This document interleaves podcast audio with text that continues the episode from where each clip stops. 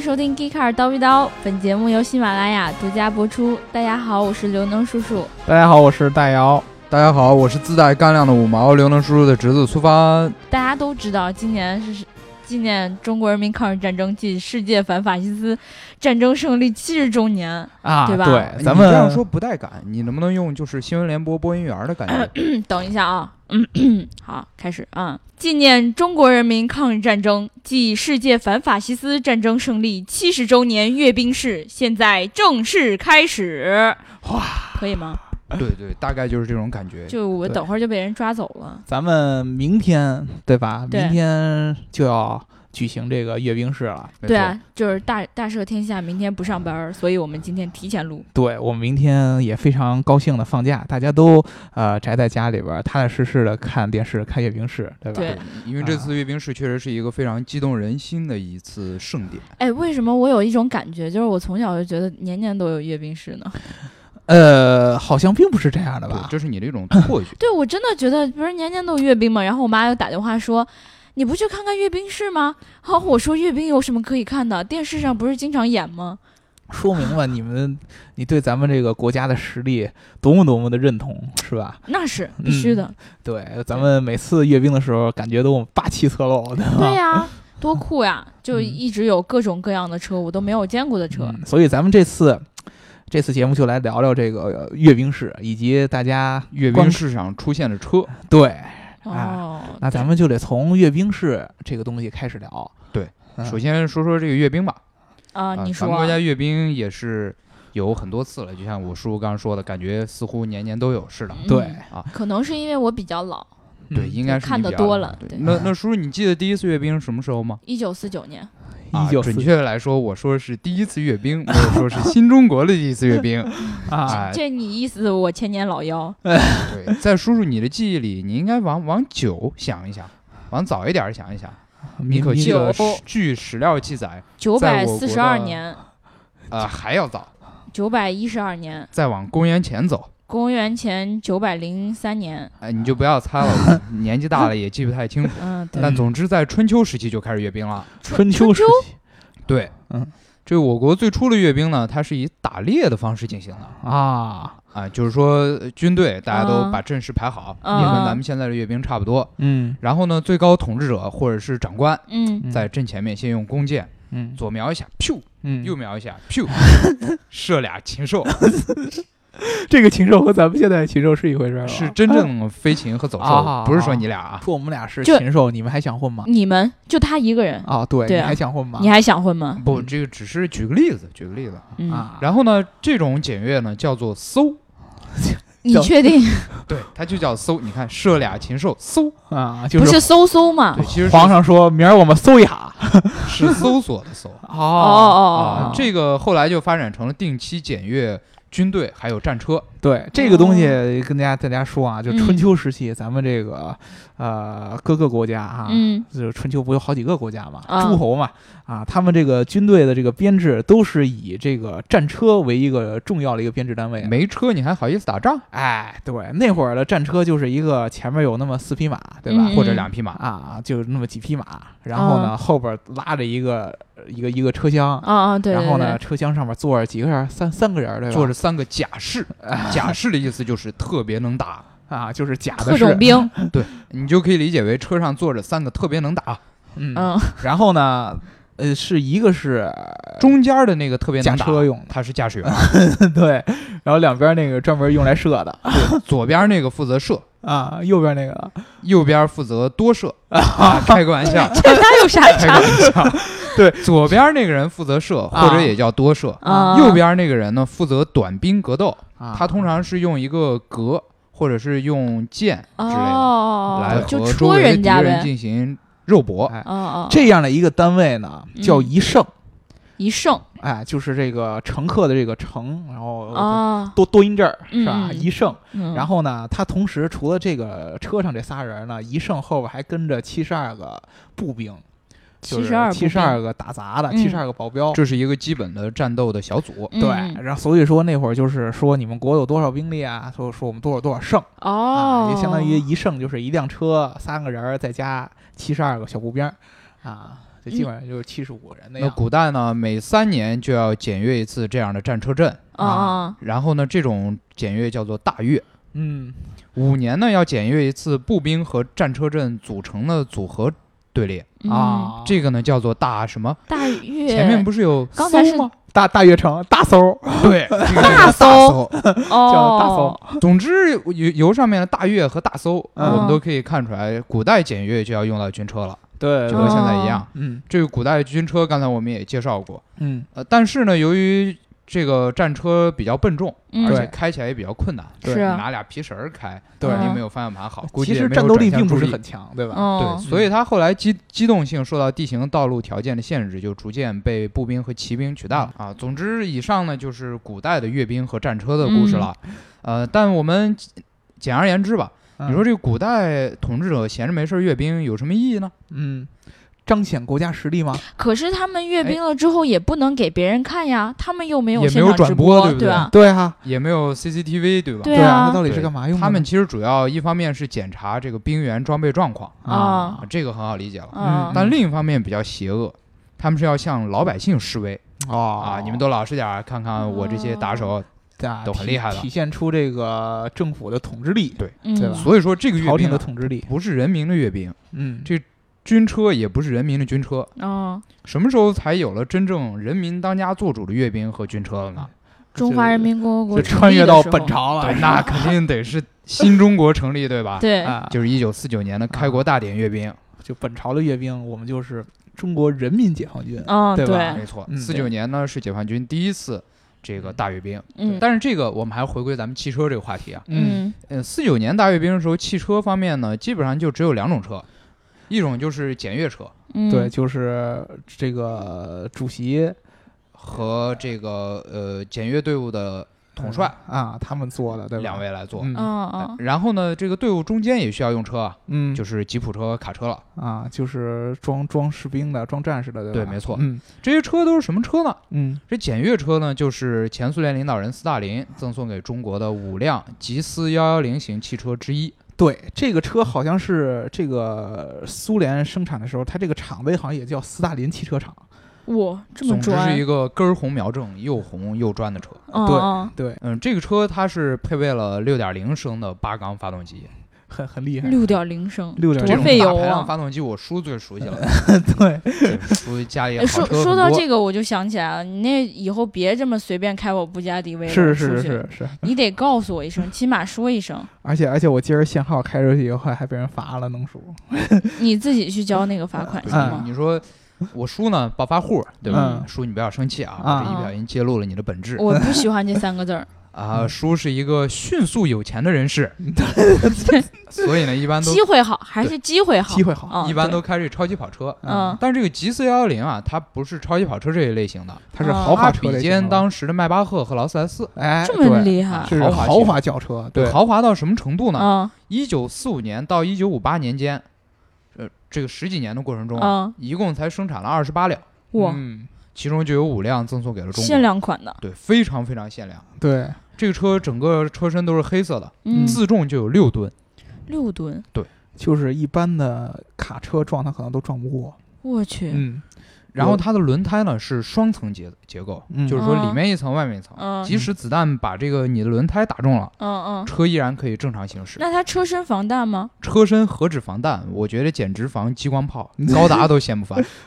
这只车有奥特曼才能成就，在那个年代，就车可以造成这样了，对，没错，因为你只要敢造，没有什么造不出来的，对吧？对，这在我车们底部呢都有钢板，对地雷爆破都可以防。我去，然后这个车窗要一整套液压系统才能升降，嗯你就别提你什么一键升降了。嗯，这个估计哦升车窗都要半天。然后车门锁上以后，里面还有一条很粗的铁链儿，嗯，从里面再把车门锁上，我去很粗的一条铁，可见有多方便。哎，不对，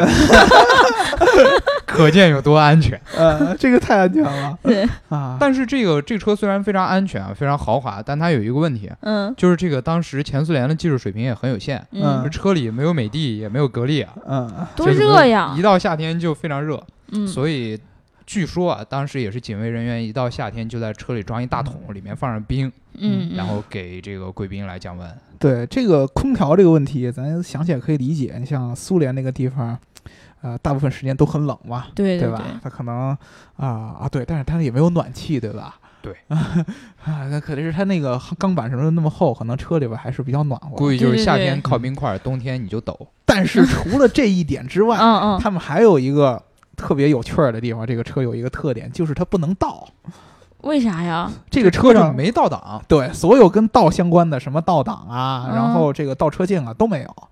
为什么呢？为啥？当时呢，这个我们这个社会主义这个形态呢，嗯是有这么一句话，是嗯社会主义不开倒车。嗯，社会主义不开倒车，我哎能理对解。呃，所以说呢，就是社会主义造出来的车也不能有任何倒车的功能。这么看来，就是呃，苏联这个车呢，它比较落后，对，而嗯且同时还有一些落后的呃意识形态附着在上面。对，嗯对，但是我因为我们国家这个汽车产业起步比较晚，嗯嗯所以直到一九五九年建国十周年大阅兵的时候呢，嗯这中间这么多次大阅兵，一直都是这款车充当检阅车。对，嗯而且就是大部分我们当时阅兵里边的军车也都是一些缴获的，对没错。对对吧？呃，然后这个检阅车呢，嗯到了这个五九年就终于淘汰了，嗯，为什么呢？因为我们有自自主品牌终于诞哎，生，没，错，因是为红旗一吗九五九年，对红旗轿车投产了，嗯，对哦，这是终于可以用我们国家国产的先进的技术对，嗯来取代这些进口的赠送的对汽车了。就是一汽的这个著名的高端品牌了，对对对对对红没旗错，啊，嗯红旗的故事我们先按下不表啊，啊我我们再说一下刚才提到这个其他车型，嗯就嗯什么卡车呀之类的。嗯因为这个第一次大阅兵的时候，除了检阅车以外，嗯，还有二百二十二辆军用汽车。第一次阅兵有这么多车吗？对，没错啊，，都是缴获来的，因为这个第一次阅兵呢，有呃这个士兵有一万多人，这这么所以多你肯定不能让大家都靠走，就嗯是其中确实是有军车嗯作为载具出现的。嗯那这些军车是由什么样的车型来组成的呢？嗯呃，当然是很明显，我们国家是没有制造军用汽车的能力的，对，嗯没错所。以这些汽车大部分都是解放战争时从国民党军队缴获的嗯啊，嗯是由我们的运输大队长蒋介石同志啊，给给我们输送了一批 汽车。嗯，呃，他们主要就是呃耳熟能详吉普威利斯，嗯这不用说，咱们各种那个抗日抗日剧、嗯嗯里面抗都日会好剧、抗出日现神剧，就是那个最原始那个老吉普。哦，对对对对，嗯这对个车，那个解放军是在解放战争中缴获了很多的。哦，然后除此以外呢，还有卡车。嗯卡车呢，一方面是这个国民党和呃德国蜜月时期获得了一批德制的欧宝卡车，对，还有一些就是通用公司生产的这个 GMC，嗯，所以说还有道奇。嗯哦，啊，也就是说，当时分开两种，就是我们在中国的阅兵场上可以看见这个正反两个阵营的没载错，具在我们这有儿阅苏联兵老大哥赠送的，对对然后还有那个运输大队长 从对，运输大队长那缴儿获的，还有还有这个德国那会儿，这欧宝它当时应该是纳粹的主要的一个赞助商之一对，吧。没错。嗯，对，然后而且还有美国有有通用的，还有嗯道奇对的，对吧？各个阵营的我们都有。嗯但是就是没有我们自己的嘛没。错，对所以说第一次大阅兵虽然，呃，一那个象征着中国人民站起来了，嗯，就非常的举国欢腾，嗯，嗯，但是没有自己的汽车，特别是没有自己的军车，这一点嗯嗯还是让人有一些淡淡的忧伤。嗯有一些遗憾。对，嗯没那错。从什么时候开始有自己的这些品牌的？哎，一九五六年第八次国庆大阅兵在哦雨中举行，嗯我们来潜入我叔叔的回 忆，走进那个泛黄的年代。哦，当时长安街上，在一嗯片蒙蒙的细雨中，叔叔淋着雨揉了揉自己的双眼，发现怎么也揉不 干净，因为有泪 水。嗯，因为太有激动了因为有混杂在一起，因为有激动的泪水。对啊，模这糊的个视线中。看到了什么车？看到了中国军人第一次坐上了国产的军用卡车，哎，这个是哪个？解放 CA 幺零，就大解放，啊对，就是大解放。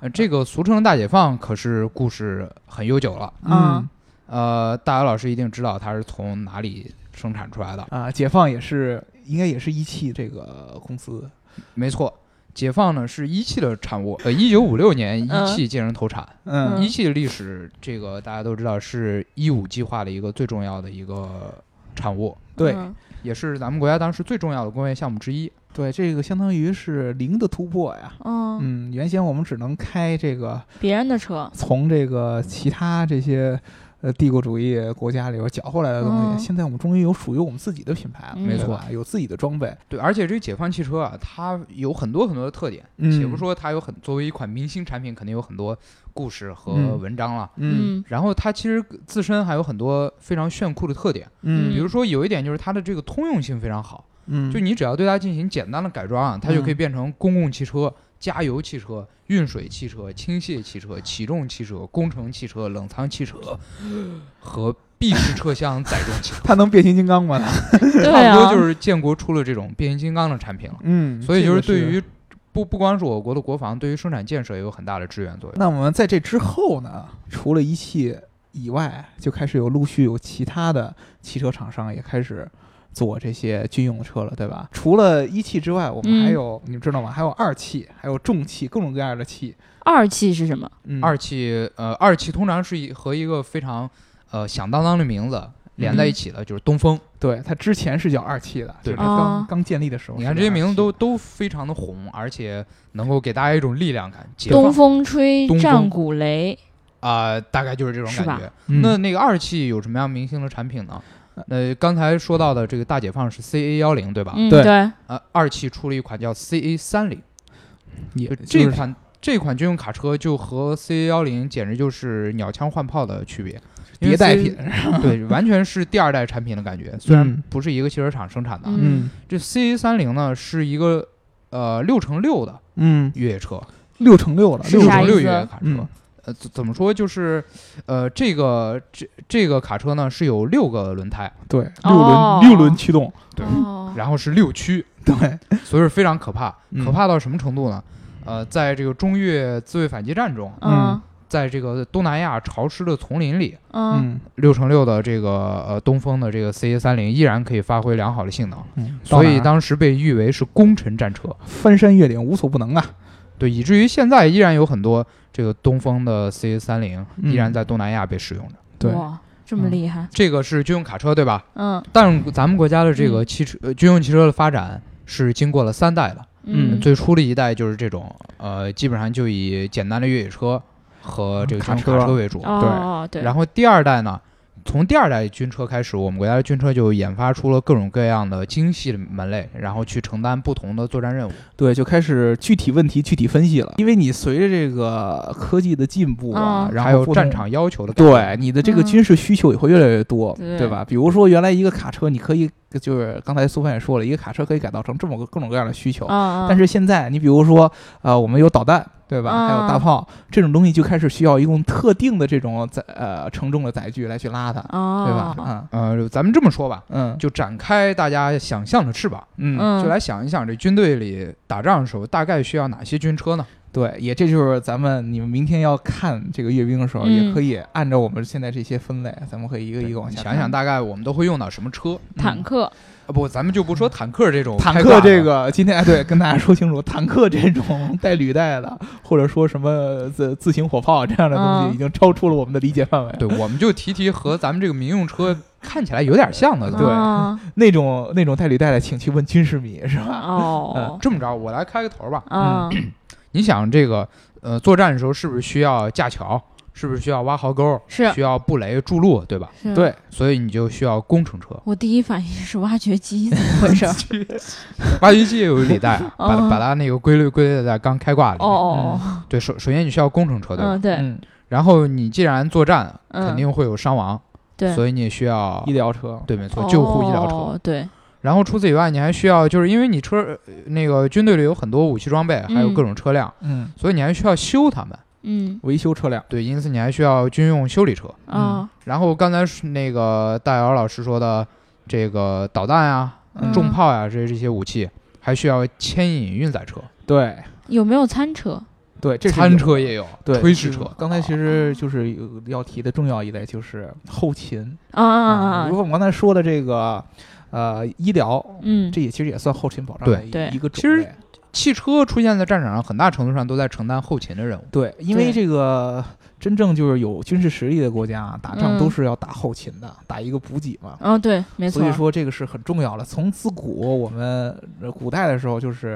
啊、呃粮草先行，对吧？对啊、对后勤是很重要的。所以说这个炊事车是单门拎出来的一种车嗯型，是很重要的。啊、然后呢，咱们国家你看，除了我刚才提到的这些车车型以外，嗯然嗯后还有很多款的这个水陆两用车，就是既能在路上跑，又能进行一定程度的涉水。军车里的哦 SUV，、对，嗯这个基本上也是和呃美国呀、俄罗斯啊这样那个军事强国嗯都处在相同的水平上，或者或者是实际上我们的这个军用汽车现在大多数水平都是领先于他们的，这么嗯厉害，没错。我们怎么这么牛逼呀、所以特说别是嗯特别是这个军用越野车，嗯